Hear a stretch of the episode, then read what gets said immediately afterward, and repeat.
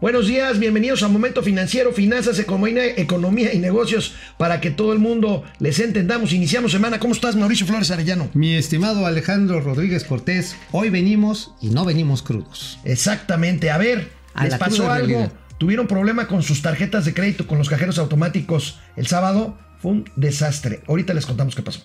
Esto es Momento Financiero. El espacio en el que todos podemos hablar. Balanza comercial. Inflación. Evaluación. Tasas de interés. Momento Financiero. El análisis económico más claro. Objetivo y divertido de Internet. Sin tanto choro. Sí. Y como les gusta. Peladito y a la boca. ¡Órale! ¡Vamos, réjete bien! Momento Financiero. Platíquenos, platíquenos si tuvo problemas con el pago con tarjeta de crédito o débito el sábado a partir del mediodía o de sacar dinero en los cajeros automáticos. Bueno, pues el sábado al mediodía y durante 7 horas hubo un problema serio en el sistema de un switcher de pago. ¿Qué es esto? Bueno, detrás de millones y millones de operaciones que se hacen todos los días, 10 amigo. millones en promedio. Exactamente. Hay una empresa, hay una empresa que se llama Prosa. Hay una empresa que se llama Prosa, que es la que está detrás de todas las operaciones de terminales punto de venta, Pero cajero Prosa- automático, todas estas cosas. Pero en prosa se pusieron a recitar todos aquellos que estaban en el restaurante y quisieron pagar y dar el tarjetazo y a explicar en prosa por qué no pasaba. Los que llegaron a, la- a las filas de los supermercados y dejaron el carrito completo porque no había medios de pago para transaccionar. O aquellos que simple y sencillamente tenían que hacer alguna operación en directo y pues nomás no se las aceptaron. Era puro cachete y nada más. Fueron cachete. siete horas de caos. Esto es un tema muy, muy, muy delicado porque pues es eh, materialmente el sistema de pagos que todos los días involucra, como dice Mauricio, a millones y millones de transacciones. Calcula el periódico Excelsior las pérdidas en 16 mil millones de pesos. Diariamente se hacen en este país aproximadamente cuántas? 10 millones. 10 millones con un valor promedio de 620 pesos en promedio, lo cual da, según calcula Mario Di Constanzo, expresidente de la Conducef, que de se ve que extraña su puesto porque estaba ahí. estaba, dijeron, pues, ah, dijeron en Twitter, ¿dónde está la Conducef? Y dijo. Mario de Constanzo, aquí estoy yo. Este, y empezó a dar Saludos a Mario. Di Constanzo. Este, ah, no, pues sí, finalmente, ¿qué es lo que falló? Eh, primero el centro de información, el data center que tienen en Santa Fe fue lo que se reportó, pero amigo, tú platicabas hace rato antes de empezar que también se les hizo bolas el mastique en otro lugar, ¿no? Tengo datos, este, amigos y amigas de datos. Momento Financiero. Tengo otros datos. Como cualquier empresa que, para, que tiene pro- procesos críticos de computación, y en este caso no hay nada más crítico que un sistema de pagos eh, pues generalizado, tienen un centro espejo, un centro, digamos, que le dicen de réplica, para en caso de, por ejemplo, un terremoto, en caso de un apagón, en caso de cualquier problema, inmediatamente se echa a volar el, el centro espejo para atender las operaciones. Bueno, pues Prosa tiene un centro espejo en Querétaro, ¿Y pero qué creen? ¿Y qué pasó? Los empleados no estaban capacitados para un protocolo de eh, desastres o de emergencias eh, que tienen este, en los manuales de operación. Oye, es como si llegas al hospital en urgencias, te dicen que el doctor, pues el que sabe atender paros cardíacos, pues no está, pero ahí hay unos que saben poner curitas.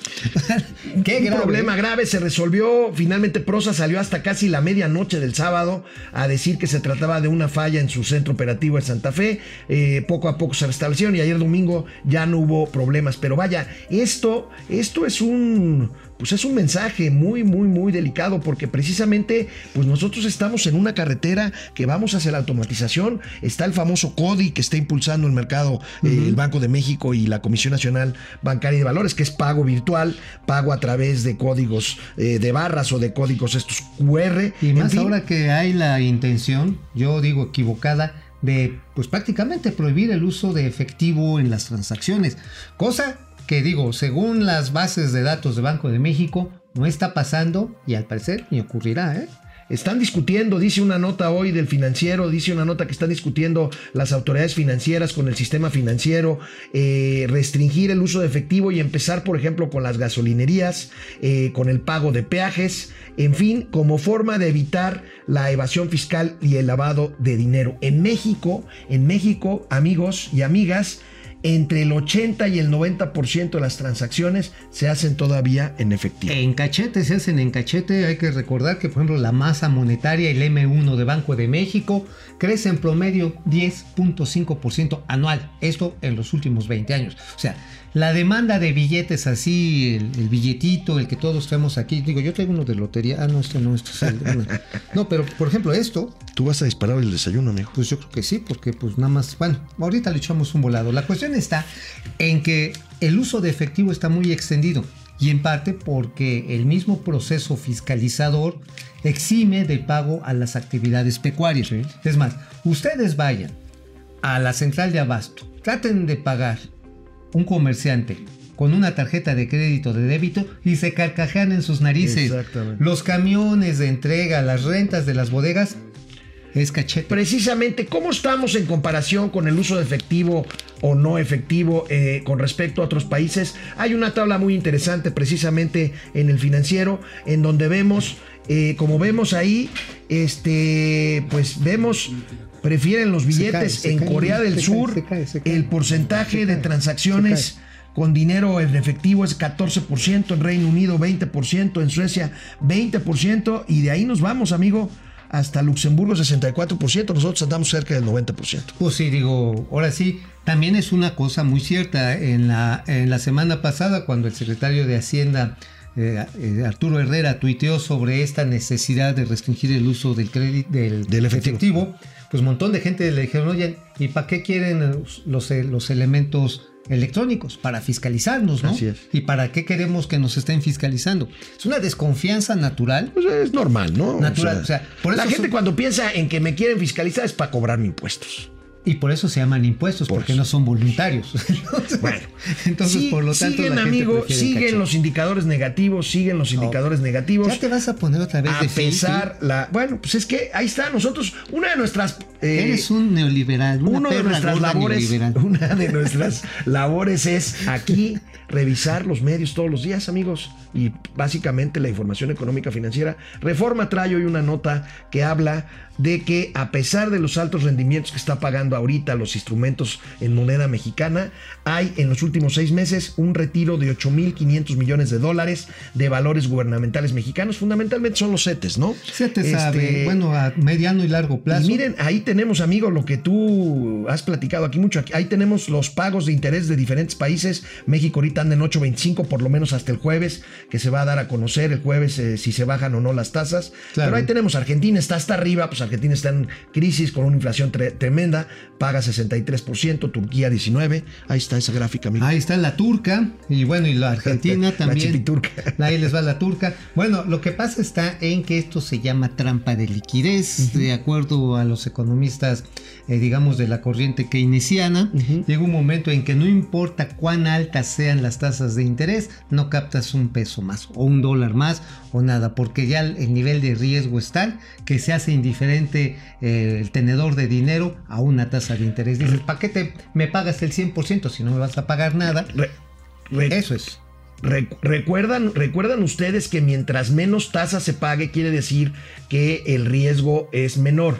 Mientras más tasa se pague es porque el riesgo es mayor. Ahí tenemos, por ejemplo, el caso de Suiza, que tiene una tasa de interés bajísimo. El negocio de Suiza no es pagar altas tasas de interés, sino tiene un sistema en el cual el secreto bancario hace que mucha gente lleve ahí sus capitales para evitar que, que los fiscalicen. Pues sí, exactamente. Entonces, de hecho, le pagan a Suiza, porque es Más una bien tasa le pagan, negativa, le pero pagan. uno paga porque no lo vean, ¿no? Ajá. Porque no vean sus cuentas. Y en Japón, este, pues también pagas, pues básicamente para tener oportunidades, sobre todo inmobiliarias. Así es. Sigo, Japón es, perdón lo que voy a decir, es pendejamente caro en términos sí, inmobiliarios. sí, sí, Entonces, ahora sí que es el cobro de entrada para entrar precisamente a ese mercado inmobiliario. Bueno, y el, fina- el economista, el economista, otro periódico, trae una nota también de la caída de la bolsa. Ahí tenemos la bolsa se ha caído en 23% en los últimos 12 meses. Ahí están otros países comparativos. Este, Chile, Pues amigo. es la comparación López Obrador-Bolsonaro, ¿no? Así es. Así, así de sencillo. Ahí tienen a Bolsonaro, digo, sí, es de ultraderecha, es gandalla, es misógino, es lo que ustedes quieran, perra gorda, neoliberal, asqueroso, lo que quieran, pero la bolsa va para arriba. Eh, aquí, como dicen algunos amigos este, lovers, dicen que el mejor presidente del planeta Tierra y que nunca va a haber alguien igual que López Obrador, vamos para abajo 23.2%. Y Brasil va para arriba 25.5%. Y bueno, nada más les digo, quienes digan, "Ah, a mí qué me importa, ¿no? Pues sí debería de importarles porque una parte importante del valor de capitalización en la Bolsa Mexicana de Valores son afores, son fondos Así para es. el retiro. Y esa pérdida de valor, pues se va a ir pasando precisamente a los ahorraditos que estamos haciendo para cuando nos jubilemos, que en nuestro caso, amigo, igual es la semana que viene. ¿no? Bueno, la bolsa de Argentina se está cayendo hoy muy, muy, muy seriamente. El peso de argentino se está devaluando 30%. ¿Por qué? Porque ayer hubo elecciones. No son determinantes, pero es una primera ronda de elecciones que ganaron otra vez los kirchneristas, los que ya tuvieron el poder. Y bueno, Macri, eh, Mauricio Macri, el presidente eh, argentino, tuvo una gravísima, gravísima derrota electoral. Agárrense para la siguiente oleada de argentinos y argentinas que van a llegar a nuestro país para buscar chamba, para buscar colocarse. Este, pues algunos trabajarán de arrimamesas, este, otros trabajarán de agentes de relaciones públicas. Bueno, y para que amigo no me critiques de que soy neoliberal, este, aquí equilibramos las cosas y hago caso a mi amigo Mauricio. Una noticia, una noticia buena es que los salarios en México han crecido 6% este año, un ritmo de crecimiento como no habíamos tenido en 17 años. En enero-julio el 6% de incremento en los salarios, en algunos sectores llega casi a 10% este incremento, como podemos ver ahorita en unas gráficas que vamos a ver. Este, y bueno, pues este, a muchos, a los economistas eh, tradicionales, ortodoxos, no les gusta esto porque, No, porque pues, no es va. parte del incremento por decreto que, que hubo, ¿no? Sí, claro, no va asociado a productividad. Lo que tenemos aquí es una decisión de aumentar el salario mínimo, Sí. que como salario faro, como se le puede decir, Sí. generó la comparativa respecto a los salarios contractuales, los cuales también han venido subiendo. Obviamente, si le dices, oye, te pago tres salarios mínimos, pero ya salió el salario mínimo con este aumento de prácticamente 30%, lo que vimos, por ejemplo, en la frontera norte, Sí. como vimos en Matamoros, como vimos en una serie de empresas del centro Bajío, eh, las negociaciones contractuales tuvieron que ajustarse con un ritmo más alto que incluso que el de la inflación. Ahora, la cuestión va a ser precisamente si esto no va a generar, permíteme hablar ahora a mí como economista ortodoxo, perro gordo, infeliz, este neoliberal. Eh, fíjate, aquí el punto es el siguiente. Si no va asociado con productividad, lo que puede generar es un impacto inflacionario, que es lo que se está tratando de evitar a toda costa. Porque en la medida en que la gente tenga más dinero y solicite más bienes y servicios que no están siendo producidos en, la en las cadenas de valor, a final de cuentas lo que va a suceder es que empiezas a presionar, haces un cuello de Y botella. ahí hay una razón que yo sostengo por la cual probablemente el próximo jueves no se baje la tasa de interés por parte del Banco de México. ¿no? La presión es una Ahora, han bajado sus tasas de interés 12 bancos Sí. centrales. Digo, no, o sea, no, Vamos no porque 12 pendejos hacen una cosa, uno debe hacer otra Así cosa, es. ¿no? Pero, bueno, tenemos otras tablas, amigos, de esto. Tenemos otros datos. Tenemos otros datos, este, un datos adicionales. Eh, vemos las tablas, aquí tenemos el aumento de sueldos por actividad económica. Vemos que el promedio en los últimos meses ha sido de 6%, pero tenemos ahí casi un 10% en eh, sueldos que tienen que ver con alojamiento y preparación de alimentos, fundamentalmente turismo debe de ser, agricultura y ganadería, los sueldos han subido 8.5%, amigo, minería 6.7% han subido. Fíjate que aquí lo interesante es cómo alojamientos y preparación de alimentos ha subido muchísimo todo lo que tiene que ver no solamente con la hotelería, con la industria de la hospitalidad, sino lo que sucede mucho en las ciudades, que la gente ya no regresamos a nuestras casitas a comer, como sucede en poblados o ciudades medias, sino tiene uno que comer afuera, ¿no? O sea, ya sea en la fondita, en el Construcción, taco. construcción 4.7%, mucho más bajo el crecimiento de salarios. Pues de entrada porque el sector constru- construcción está caído Y totalmente. servicios educativos, ni hablemos. 3.5%. Pero veamos el incremento por estados. Fíjense, de la media nacional del 6%, del 6% dijimos, ¿no? Así es. Este, eh, eh, en Tamaulipas los salarios han subido 15%. Este, le ha ido bien al gobernador de Tamaulipas. Bueno, ¿eh? también Este, esto tiene que ver con la bronca que hubo en la frontera. Sí, no ah, sí, olvidemos. son salarios por decreto. Ajá, ¿no? hubo salarios por decreto que se aumentaron, se fueron varias maquiladoras, Sí, hay sí. 10 mil puestos de trabajo que nunca se van a recuperar y muy probablemente otras empresas ya contraten menos gente a estos ritmos. En la medida en la que no se active la demanda de sus productos, sobre todo de las maquiladoras, no necesariamente esto se va a reflejar en una mayor masa salarial. ¿Por qué? Porque, repito, hay 10 mil puestos de trabajo que se perdieron de manera definitiva en la frontera norte. Fíjate, 15% Tamaulipas, el más bajo en esta tabla, 6.8% Querétaro, que es de los estados que más crecen eh, en términos de Producto Interno Bruto, 6.8%. En fin, pues estas gráficas las tenemos aquí. Tenemos algunos comentarios antes de ir al último tema de esta mañana. Déjenme ponerme mis lentes. Guillermo Flores. También Saludos. es un descuento sobre una disminución en la tasa. No, no te entiendo, Guillermo. La verdad es que, a ver, decir que subió el salario realmente representa que sube el poder adquisitivo.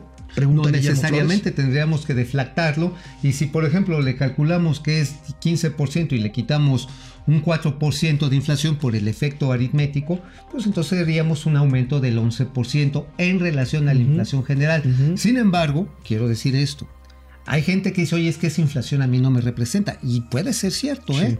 Porque si tienes más gastos, por ejemplo, ahorita de inicio de clases, porque tienes muchos hijos chiquitos, híjoles, te va a tocar hasta por el IDEM, ¿eh? Vas a gastar horrible. Sí, sí, sí. Pero si Ese por- es otro tema de presión inflacionaria Ajá, este mes. claro, regreso este a mes. Si por ejemplo gastas mucho en comida, a lo mejor tienes una liviane porque los precios de los alimentos no han crecido tanto. Pero si por ejemplo tienes que rentar, muy probablemente la renta te esté pegando más. Pues sí. Entonces, Ojo. eh, ojo, eh, o sea, no Ere- necesariamente. Ere Reina, hola, buen día. Hola, Ere, ¿cómo estás? Arlet García, yo no veo aumento en mi salario. ¿Por qué pasa eso? ¿Por qué en algunos lugares sube y en otros no? Son promedios, ¿no? Son promedios, a final de cuentas, no sé si en la empresa que trabajes estés por un contrato eh, por tiempo definido, por honorarios, también depende de las formas de o, contratación. en, o en nómina. O, O en en el nómina. gobierno, que al contrario, les han bajado el salario. En el No, gobierno. pues, si no, en el gobierno, por perros, ratas infelices, les han bajado el salario. ¿Qué cosa Ere Reina otra vez, bueno que aumenten el salario, malo que sube todo y al final de cuentas sale lo mismo. Bueno, esa película, Ere, no ¿sabes sé qué cuándo edad yo la tengas, vi? pero, ¿eh? ¿Sabes cuándo yo vi esa película? But, Con. López Portillo. Sí, claro. Ere, no edad de tengas, pero no sabes lo que es tener aumentos salariales todos los días, pero tener inflaciones de arriba del 120%. Es una cosa, cosa horrible, horrible. horrible. Dios no quiera, ¿eh? Este, lamentable la falla del fin de semana, nos dicen, fuerte golpe en este intento por tratar de digitalizar.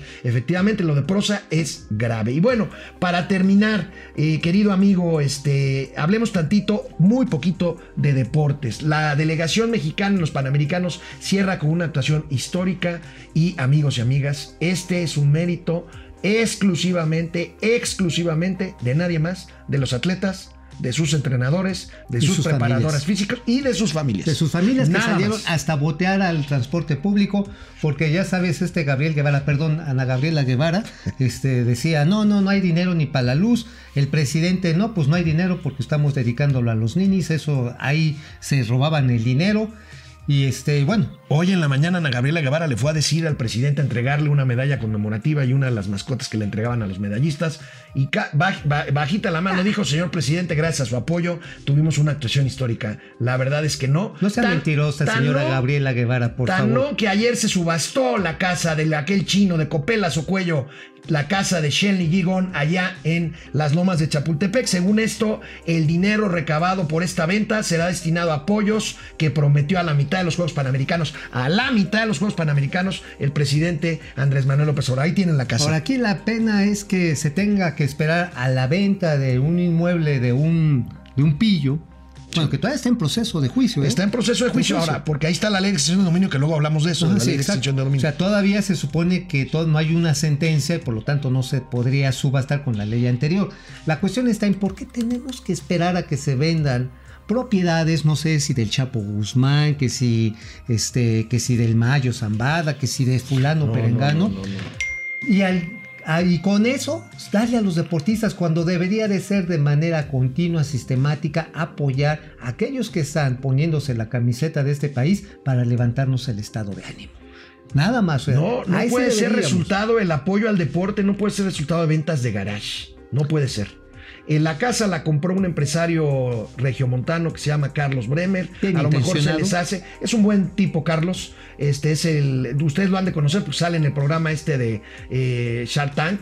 Este es uno de los empresarios que evalúa los proyectos este, de los emprendedores. Y bueno, él fue, su fundación fue el que compró. Y la casa, la casa que salió en 95 millones como primer precio de puja, se vendió en un poquito más de 100 millones de 102 pesos. millones de pesos, le tuvieron que meter otros 120 millones de pesos para el gobierno federal para que les toque de a 240 mil bolas en lo que resta del año a los, a los deportistas que vienen llegando de allá de los Panamericanos. Pero insisto, mi estimado amigo, Necesitas una política continua. continua O sea, digo, y recursos perfectamente organizados y planeados y estratégicos. Y, y es más, poder- y buscar patrocinadores Claro, privados. claro. Eso sí, o sea, olvídense de los pinches partidos políticos. Métanle, métanle de veras al patrocinio a las actividades Son deportivas. héroes anónimas los deportistas que ganaron medalla en estos Juegos Olim- este, Panamericanos de, Y de pues vienen los Olímpicos, Vienen los Olímpicos el año que entra en Tokio. Pues hay que buscar las casas del Chapo. no Jair qué Torres. ¿les alcanzará para darle el apoyo de 40 mil pesos a los atletas de oro, 35 mil a los de plata y 25 mil a los de bronce durante un año? No, como dice Mauricio, vamos a tener, se van a tener que buscar recursos adicionales porque la casa se vendió en 102 millones de pesos y a ojo de buen cubero parece que con el buen resultado, pues el costo solamente del siguiente año de apoyo que prometió el presidente ronda 120 millones. 120 millones millones de pesos, pero volvemos a lo mismo y después que, bueno, vamos por partes, habría que ver que estos, si estos 120 alcanzan para que estos muchachos y muchachas se preparen mejor y tengamos una digna actuación en Tokio el año que entra, pues será magnífico. Pues sí, vamos a ver cómo nos vaya con los Takataka, porque ahí sí va a ser medirse con los más cañones del mundo mundial. Cosa que no es, no hace menor el logro del Ah, no, no, no lo hace, pero ahí van, ahí van los rusos, Ahí van van los ya- australianos, ya- ya van los europeos, europeos, van los asiáticos. O sea, aquí estuvo padre, estuvo muy Sí, bien. pues sí. Pero allá Bueno. hay que ir más hinchos. Amigos y amigas, nos despedimos por hoy. Nos vemos mañana, martes, ya será martes 13, fíjate, mañana Marta, será. estrés, ni se casen ni se embarquen. Bueno. Lo que sí es que hoy, en la maldita hora, con Cayo de H. En la noche, a las 9 de la noche, estaremos ahí en Radio Fórmula 104.1 de FM, 1500 de AM. Ahí los esperamos. Bye. Vamos, réjete bien. Momento financiero.